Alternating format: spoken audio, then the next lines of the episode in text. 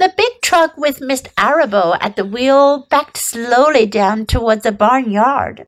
Lurvy and Mr. Zuckerman walked alongside. Fern and Avery were standing in the body of the truck, hanging on to the sideboards. Listen to me, whispered the old sheep to Wilbur. When they open the crate and try to put you in, struggle. Don't go without a struggle. Pigs always resist when they're being loaded. If I struggle, I'll get dirty, said Wilbur. Never mind that. Do as I say. Struggle. If you were to walk into the crate without resisting, Zuckerman might think you were bewitched. He'd be scared to go to the fair. Templeton poked his head up through the straw. Struggle if you must, said he, but kindly remember that I'm hiding down here in this crate and I don't want to be stepped on or kicked in the face or pummeled or crushed in any way or scratched or buffeted about or bruised or lacerated or scarred or biffed. Just watch what you're doing, Mr. Radiant, when they get shoving you in. Be quiet, Templeton, said the sheep. Pull in your head. They're coming. Look radiant, Wilbur. Lay low, Charlotte. Talk it up, geese. The truck backed slowly to the pig pen and stopped. Mr. Arable cut the motor, got out, walked round to the rear, and lowered the tailgate. The geese cheered. Mrs. Arable got out of the truck. Fern and Avery jumped to the ground. Mrs. Zuckerman came walking down from the house. Everybody lined up at the fence and stood for a moment admiring Wilbur and the beautiful green crate. Nobody realized that the crate already contained a rat and a spider. That's some pig, said Mrs. Arable. He's terrific, said Lurvy. He's very radiant, said Fern, remembering the day he was born. Well, said Mrs. Zuckerman, He's clean, anyway. The buttermilk certainly helped. Mr. Arable studied Wilbur carefully. Yes, he's a wonderful pig, he said. It's hard to believe that he was the runt of the litter. You'll get some extra good ham and bacon, Homer, when it comes time to kill that pig. Wilbur heard these words and his heart almost stopped. I think I'm going to faint, he whispered to the old sheep who was watching. Kneel down, whispered the old sheep. Let the blood rush to your head. Wilbur sank to his knees, all radiance gone, his eyes closed.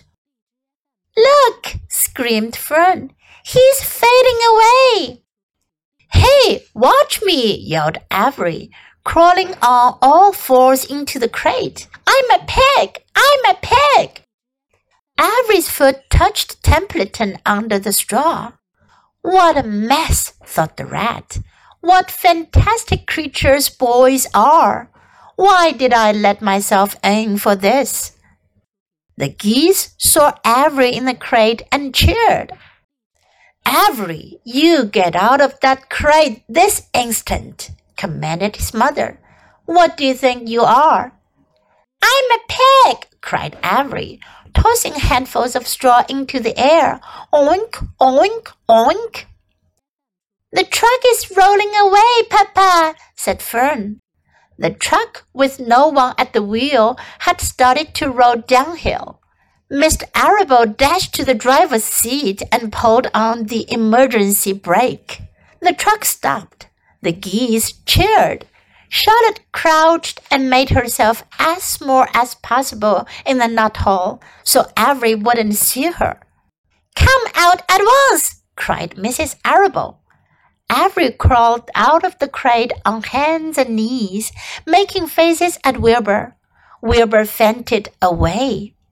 The pig has passed out, said Mrs. Zuckerman. Throw water on him. Throw buttermilk, suggested Avery. The geese cheered.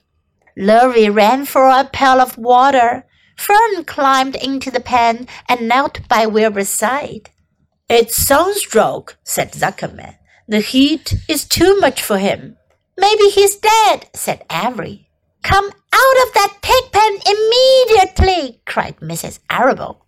Avery obeyed his mother and climbed into the back of the truck so he could see better.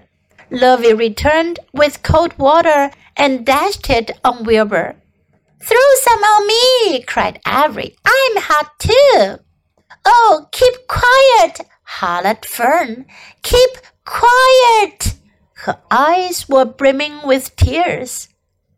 Wilbur, feeling the cold water, came to. He rose slowly to his feet while the geese cheered. He's up, said Mr. Arable. I guess there's nothing wrong with him. I'm hungry, said Avery. I want a candied apple. Wilbur's all right now, said Fern. We can start. I want to take a ride in the Ferris wheel. Mr. Zuckerman and Mr. Arable and Lurvy grabbed the pig and pushed him headfirst towards the crate. Wilbur began to struggle. The harder the man pushed, the harder he held back. Avery jumped down and joined the men. Wilbur kicked and thrashed and grunted. Nothing wrong with this pig, said Mr. Zuckerman cheerfully, pressing his knee against Wilbur's behind. All together. Now, boys, shove! With a final heave, they jammed him into the crate. The geese cheered. Lurvy nailed some boards across the end so Wilbur couldn't back out. Then, using all their strength, the men picked up the crate and heaved it aboard the truck. They did not know that under the straw was a rat, and inside a nut hole was a big gray spider. They saw only a pig. Everybody in, called Mr. Arable. He started the motor. The ladies climbed in beside him. Mr. Zuckerman and Lurvy and Fern and Avery rode in back, hanging on to the sideboards. The truck began to move ahead. The geese cheered. The children answered their cheer, and away went everybody to the fair.